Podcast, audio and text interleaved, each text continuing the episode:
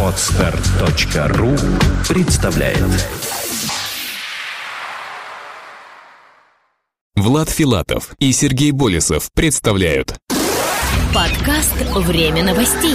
IT-новости вашей жизни.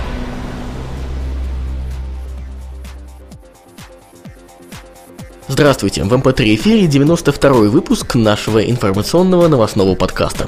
У микрофона его ведущие Сергей Болесов и Влад Филатов. Сегодня в выпуске. Google Plus стала самой быстрорастущей соцсетью. Раскрыт крупнейший в мире хакерский заговор. Intel инвестировала 30 миллионов долларов в облачные технологии. В новом Skype поддержку видеовызовов получили 17 Android-фонов. Mail.ru перерисовали электронную почту. Яндекс подсчитал русскоязычных пользователей Твиттера. SoftKey начинает продажи электронных версий Microsoft Office в российских розничных сетях.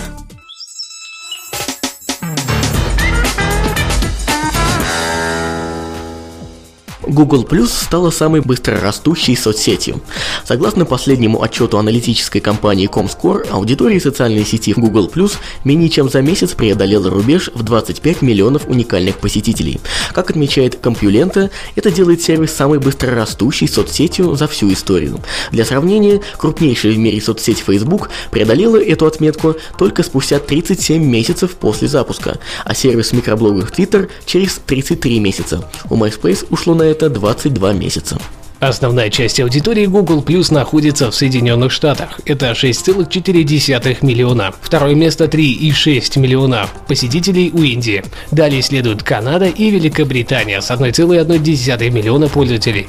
А замыкает пятерку лидеров Германия 920 тысяч посетителей. По объему пользовательской базы Google Plus еще далеко до Facebook, в которой зарегистрировано более 750 миллионов аккаунтов.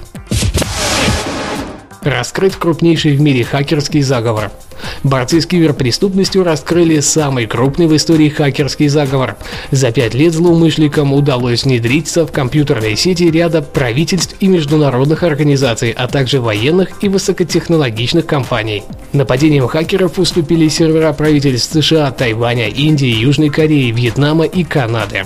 Ассоциации государств Юго-Восточной Азии, Международного Олимпийского комитета, Всемирного антидопингового агентства, а также множество крупных компаний из числа оборонных подрядчиков. В случае с ООН, передает Guardian, хакеры еще в 2008 году взломали компьютерную систему секретариата в Женеве. Однако смогли сделать это незаметно, после чего почти два года тайно похищали крупные объемы секретных данных.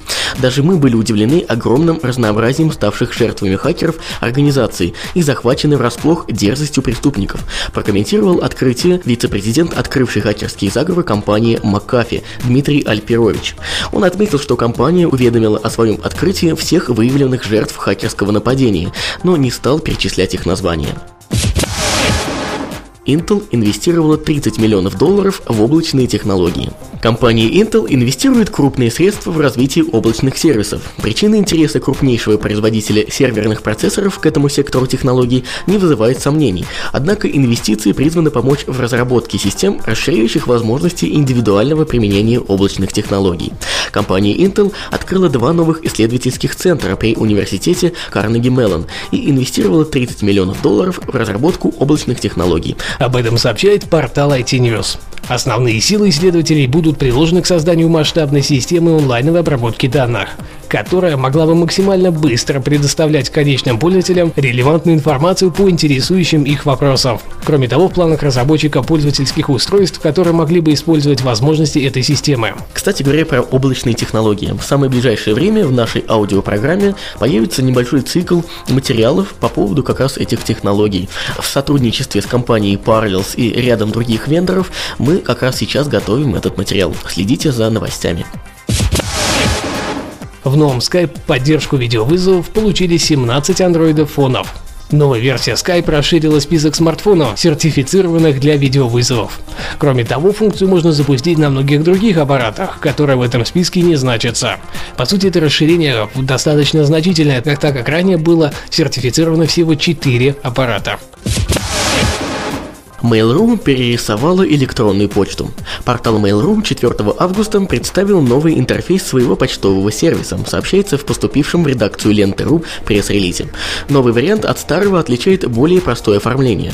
От некоторых элементов интерфейса, не востребованных у пользователей, было решено отказаться. Кнопки для доступа к основным функциям почты, таким как новое письмо, проверка почты, адресная книга, были вынесены на отдельную панель. Mail.ru подчеркивает, что новая почта работает быстрее старой. На открытие письма уходит в среднем в два раза меньше времени, чем раньше, а форма написания нового письма открывается мгновенно, отмечается в пресс-релизе. На новый интерфейс могут перейти все пользователи Mail.ru. Для этого в разделе «Настройки» нужно выбрать ссылку «Интерфейс почтового ящика» и нажать на кнопку «Включить». Включив новый интерфейс почты, вернуться к старому уже нельзя. Яндекс почитал русскоязычных пользователей Твиттера. Компания Яндекс опубликовала исследование «Цифры и факты про Твиттер», посвященного русскоязычному сегменту сервиса микроблогов Twitter. По данным Яндекса, количество русскоязычных аккаунтов в Твиттере превышает 1 миллион.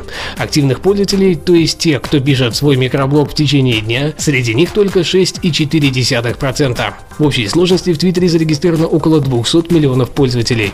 Яндекс указывает также, что чаще всего пользователи цитируют записи из юмористического микроблога «Ковбой». Второе и третье места по количеству ретвитов занимают Раша Москву и «Интересно всем». Кстати, средняя длина твита на русском языке составляет 78 символов, а максимальное ограничение, напомню, составляет 140 символов. SoftKey начинает продажи электронных версий Microsoft Office в российских розничных сетях. 3 августа SoftKey объявил о начале продаж электронных версий Microsoft Office в ряде крупнейших федеральных розничных сетей России. Уникальность технологии состоит в том, что распространение электронных версий продуктов будет осуществляться через розничные магазины. Покупатели будут получать доступ к широкому спектру программного обеспечения даже в тех магазинах, которые традиционно не занимались продажами этого типа товаров. Магазины, в свою очередь, избегают затрат, связанных с транспортировкой и хранением товаров. При оплате электронной версии Microsoft Office в кассе магазина клиент получит ключ к программе, распечатанный на чеке. Одновременно на телефон покупателя будет выслано сообщение с регистрационной информацией и ссылкой на дистрибутив программы. Полная информация о заказе также будет доступна в личном кабинете клиента на сайте softkey.ru. В ряде магазинов покупатели также смогут воспользоваться услугой скачивания и установки приобретенного программного обеспечения. Для этого покупателю необходимо обратиться к любому продавцу продавцу-консультанту. Источником для вышеозвученных новостей послужили порталы интернет.ру, руформатор.ру, лента.ру и пресс-релизы компаний. На этом все материалы за эту неделю. Оставляйте свои умные и остроумные комментарии прямо под этим выпуском, там, где вы его слушаете. Не забывайте также оставлять свои комментарии и оценки в iTunes. Этот выпуск, как и все ранее, подготовили мы, Влад Филатов и Сергей Болесов. Спасибо, что слушаете нас. До следующей недели. Пока-пока. Подкаст «Время новостей». IT-новости вашей жизни. Скачать другие выпуски подкаста вы можете на podster.ru